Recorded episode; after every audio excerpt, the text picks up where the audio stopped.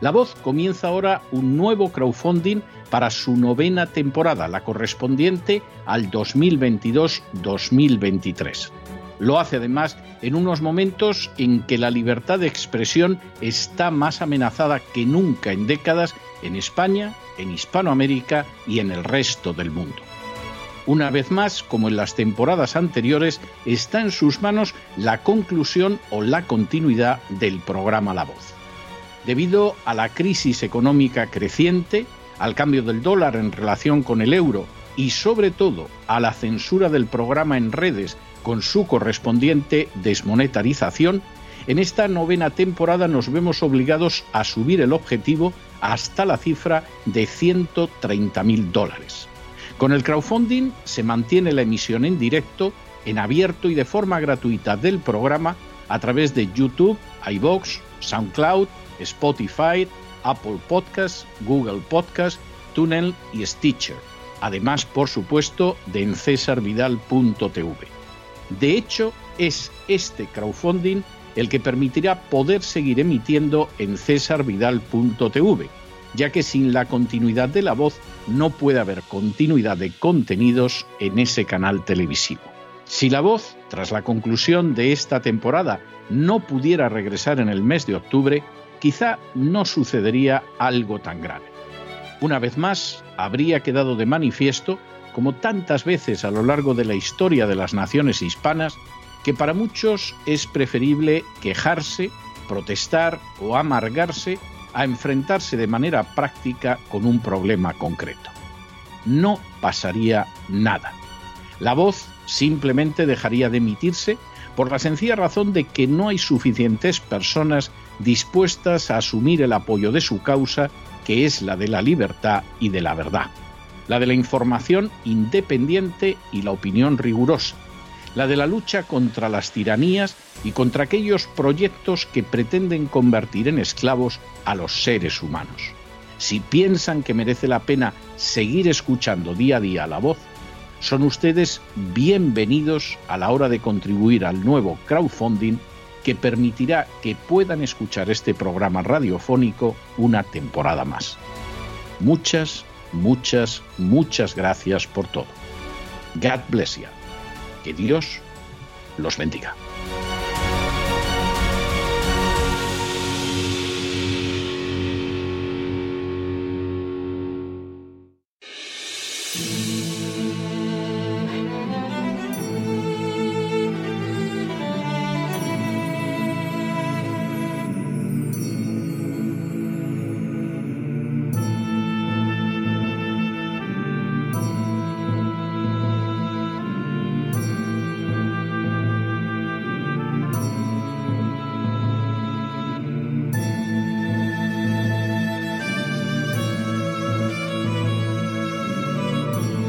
La voz con César Vidal, desde el exilio. Muy buenos días, muy buenas tardes, muy buenas noches y muy bienvenidos a esta nueva singladura de La voz. Soy César Vidal. Hoy es el martes 14 de junio de 2022 y me dirijo a los hispanoparlantes situados a uno y otro lado del Atlántico y como siempre lo hago desde el exilio. Corría el año 1923 cuando Stalin designó como su secretario personal a un bolchevique llamado Boris Basanov. Durante más de medio siglo, Basanov mantuvo en secreto sus vivencias al lado de Stalin, pero en 1979 se publicó en Occidente un libro con sus memorias. El texto aunque pasó desapercibido para muchos, constituía una fuente de primer orden sobre la vida y la manera de pensar y actuar del dictador georgiano. Así, Basanov recordaba que Stalin había afirmado: Ya считаю, что совершенно неважно, кто и как будет в партии голосовать. А вот что чрезвычайно важно – это y как будет Lo que podría traducirse como considero como completamente carente de importancia quién votará y cómo. Pero resulta extremadamente importante ¿Quién contará los votos y cómo? La afirmación de Stalin difícilmente podría haber sido más descarnada y a la vez práctica y realista. La celebración de elecciones en sí no significa que nos encontremos ante un proceso democrático, y mucho menos que éste además se desarrolle con limpieza. Quien vota o lo que vota tiene una importancia más que limitada y reducida porque en realidad lo decisivo es quién cuenta los votos y de qué manera llega a hacerlo. Si los votos son decididos por quien los cuenta y por cómo lo hace, las posibilidades de fraude electoral son inmensas y las elecciones, a fin de cuentas, no pasan de ser una gigantesca farsa. En las últimas horas hemos tenido nuevas noticias sobre las últimas elecciones presidenciales celebradas en Estados Unidos. Sin ánimo de ser exhaustivos, los hechos son los siguientes. Primero, The Sousa Media LLC ha estrenado hace unas semanas en Estados Unidos un documental titulado 2000 Mules, es decir, 2000 mulas. Segundo, el documental cuenta con la presencia, entre otros, de Catherine Engelbrecht, Dennis Prager, Charlie Kirk, Eric Metaxas y Larry Eldad. Tercero, como productores ejecutivos del citado documental aparecen True Devote y Salem Medium Group. Cuarto, el documental comienza señalando la enorme importancia de las elecciones en una democracia para pasar a continuación a analizar el fenómeno de que cuando las últimas elecciones presidenciales americanas parecían ganadas por Donald Trump, de repente el recuento de votos se detuvo en algunos estados para reanudarse después con la victoria de Joe Biden. Quinto, semejante hecho vino acompañado por la afirmación en distintos medios de comunicación de que las elecciones habían sido las más seguras de la historia y las acusaciones de que cualquiera que lo dudara era culpable de una gran mentira o de un gran engaño. Sexto. Sin embargo, a pesar del mensaje lanzado masivamente por los medios, lo cierto es que también abundaban las grabaciones de gente que depositaba votos falsos en el curso de las elecciones. Séptimo. Ante semejante situación, el Tribunal Supremo de los Estados Unidos se negó a rechazar los resultados de las elecciones en cuatro estados clave, resultados que eran los que habían otorgado finalmente la victoria electoral a Joe Biden. Octavo, esa situación fue aceptada por el propio Partido Republicano, que optó por desechar las acusaciones de fraude y continuar la vida política nacional. Sin embargo, el moverse adelante sin conocer la verdad resulta intolerable, especialmente cuando se produjeron hechos como que, por ejemplo, Twitter se permitiera censurar de manera indefinida al presidente Trump. Noveno. El mismo de Sousa, director de este documental, vio cómo sus podcasts eran censurados en YouTube y otras redes sociales. Décimo. De Sousa decidió entonces realizar una investigación que comenzó convocando a varios personajes de los medios para conocer su opinión sobre un posible fraude electoral. Lo que se desprendió de ese encuentro es que algunos se declaraban agnósticos sobre los resultados, pero insistían en que había que conocer la verdad de lo acontecido. También se produjo un reconocimiento de que los medios ocultaron información que podía dañar a Joe Biden y de que millones de americanos sabían que había sucedido algo contrario a la ley. Un décimo. El documental pasa a continuación a mostrar la labor realizada por True the Vote, una organización dedicada a investigar la limpieza de las elecciones desde inicios de este siglo XXI. Entre las personas que aparecen en el documental hay especialistas que analizaron la limpieza electoral desde hace más de 40 años. Duodécimo. True the Vote cuenta con la mayor panoplia de inteligencia relacionada con las elecciones en Estados Unidos. Los hallazgos de True Vote a lo largo del tiempo incluyeron la anulación de unas elecciones en Carolina del Norte, ya que el ganador había pagado a votantes negros para obtener su voto. Décimo tercero. El fraude electoral en Estados Unidos se ha repetido a lo largo de los años en distintas elecciones, pero siempre siguiendo el mismo patrón gente de ONGs recogía votos en un lugar determinado y a continuación los depositaba en las urnas de otros sitios. El voto era pagado o recompensado, lo que resulta claramente ilegal. Décimo cuarto. Fue así como True Vote desarrolló un sistema de seguimiento geo-tracking que permite seguir a una persona gracias a su teléfono móvil, incluso si éste se encuentra apagado. De esta manera se puede saber dónde ha estado una persona a lo largo del día. Décimo quinto. Gracias a ese sistema se puede saber, por ejemplo, dónde estuvo la gente de los disturbios del 6 de enero y es un sistema utilizado por la policía y los servicios de inteligencia. De hecho, este sistema ha permitido también descubrir a los culpables de asesinatos. Décimo sexto.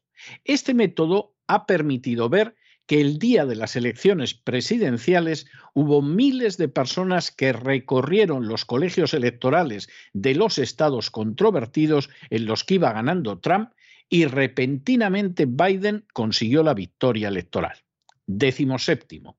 Este análisis había sido precedido por un análisis realizado en el estado de Georgia que permitió descubrir que en Atlanta hubo 242 personas denominadas mulas de ocho organizaciones que durante dos semanas estuvieron arrojando votos presuntamente ilegales en los lugares de recogida. Décimo octavo. La mula es una persona que pertenece a una organización que trafica con votos, recogiéndolos de un lugar y llevándolos a otro. Está encargada de llevar los votos a distintos lugares de entrega. Décimo noveno. La mula suele ser una persona de mala reputación, incluso violenta, muchas veces con antecedentes penales, que recibe habitualmente 10 dólares por cada voto depositado. De hecho, estas mulas han sido utilizadas también para realizar actividades ilegales relacionadas con los antifas o con Black Lives Matter. Vigésimo. Así, una sola mula pudo ir, por ejemplo, a 28 lugares distintos localizados en Atlanta, Georgia, para entregar votos en un solo día procedentes de distintas ONGs. Vigésimo primero. En Phoenix, Arizona, se detectaron más de 200 mulas. En Milwaukee, 100 mulas. En Michigan, principalmente en Detroit, más de 500, que incluyeron a individuos que depositaron votos en más de un centenar de lugares. Y en Pensilvania, que dio las elecciones a Biden, solo en la ciudad de Filadelfia se localizaron más de 1.100 mulas que en cada caso dejaron votos en no menos de 50 lugares. Vigésimo segundo. A ese sistema se ha sumado la recogida de vídeos de los lugares donde se depositaban los votos, pudiendo identificar este método utilizado. Vigésimo tercero. De esa manera queda de manifiesto que 2.000 mulas que depositaron votos en una media de 38 buzones electorales, con que hubieran dejado solo cinco votos fraudulentos por entrega, implicarían 380.000 votos falsos e ilegales. Vigésimo cuarto.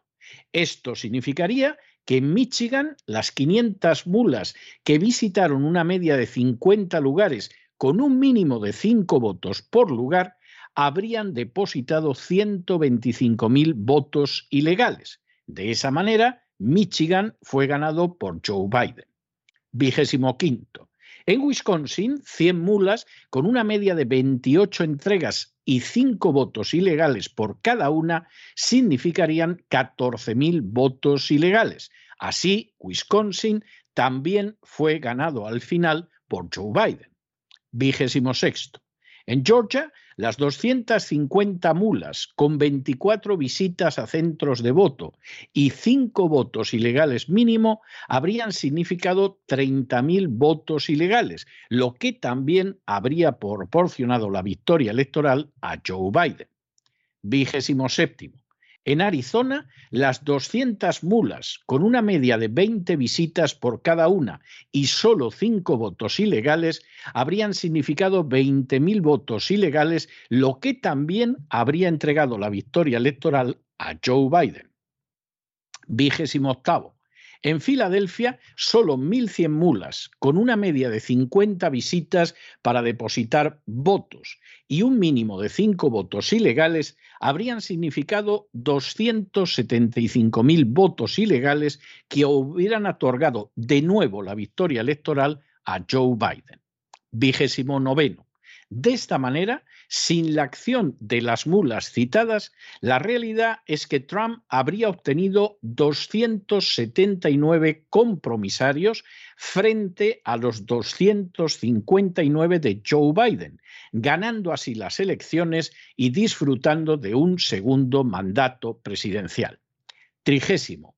Sin embargo, lo cierto es que el fraude pudo ser incluso mayor en favor de Joe Biden ya que el estudio se ha realizado sobre la base de tan solo 2.000 mulas, pero es más que posible que su número real superara las 54.000. Si éstas tan solo visitaron cinco puntos de recogida de votos y depositaron solo tres votos ilegales, nos encontraríamos ante 810.000 votos ilegales. En ese caso, Donald Trump habría ganado las elecciones por 305 compromisarios frente a los solo 233 de Joe Biden. Trigésimo primero. El documental señala igualmente cómo hubo numerosos testigos de fraude y cómo hubo gente que además recibió dinero por su voto. En San Luis, por ejemplo, ya saben anticipadamente quién va a ganar todas las elecciones porque siempre están amañadas. En ese fraude tienen un papel especial los hispanos que consideran que les hacen un favor recogiendo su voto o entregándoles algún beneficio a cambio del voto.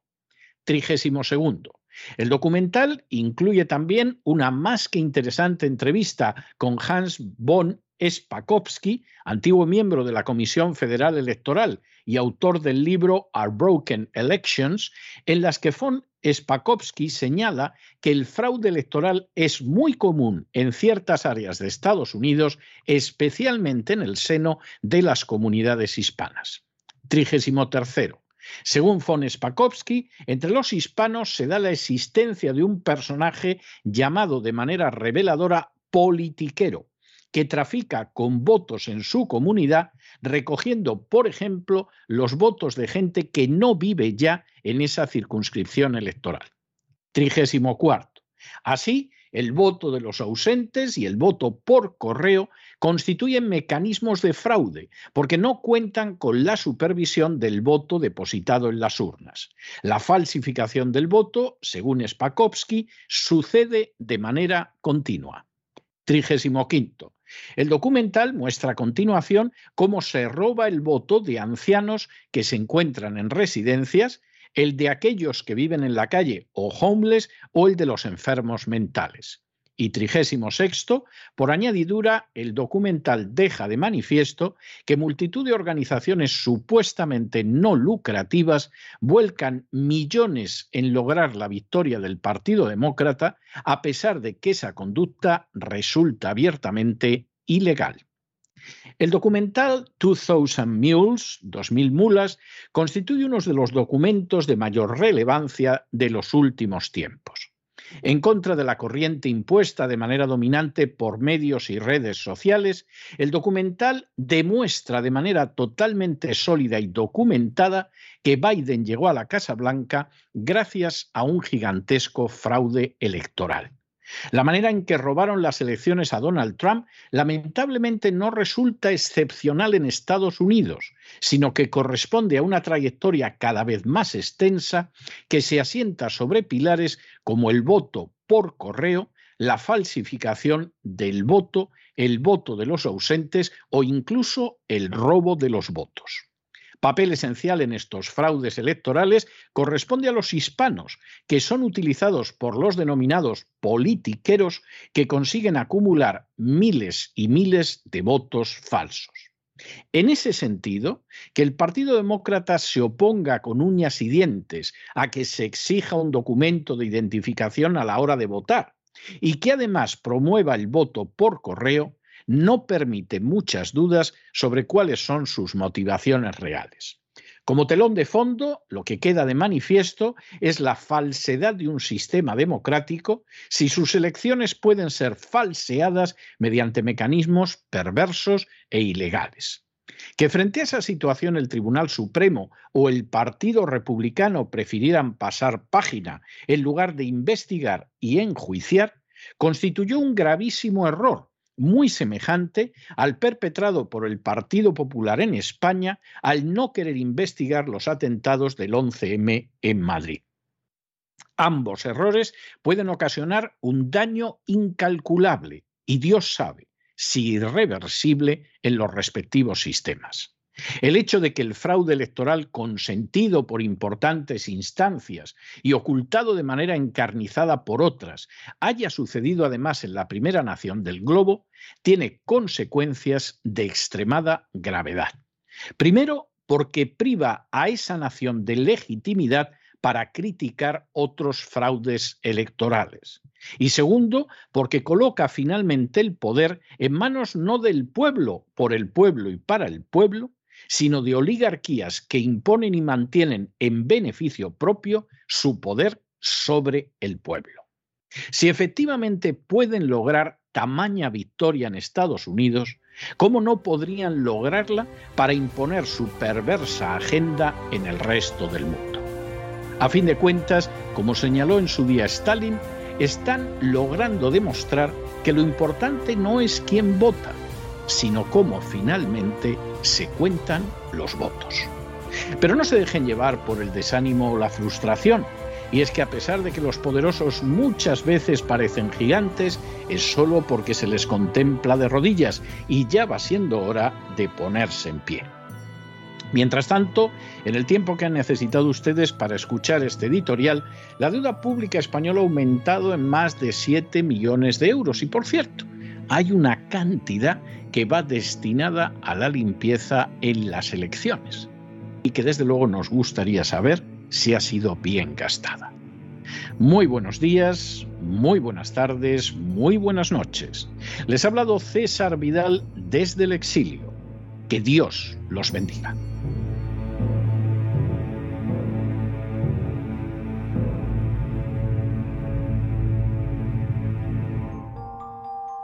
Esta sección está patrocinada por crowdfunding con el siguiente mensaje.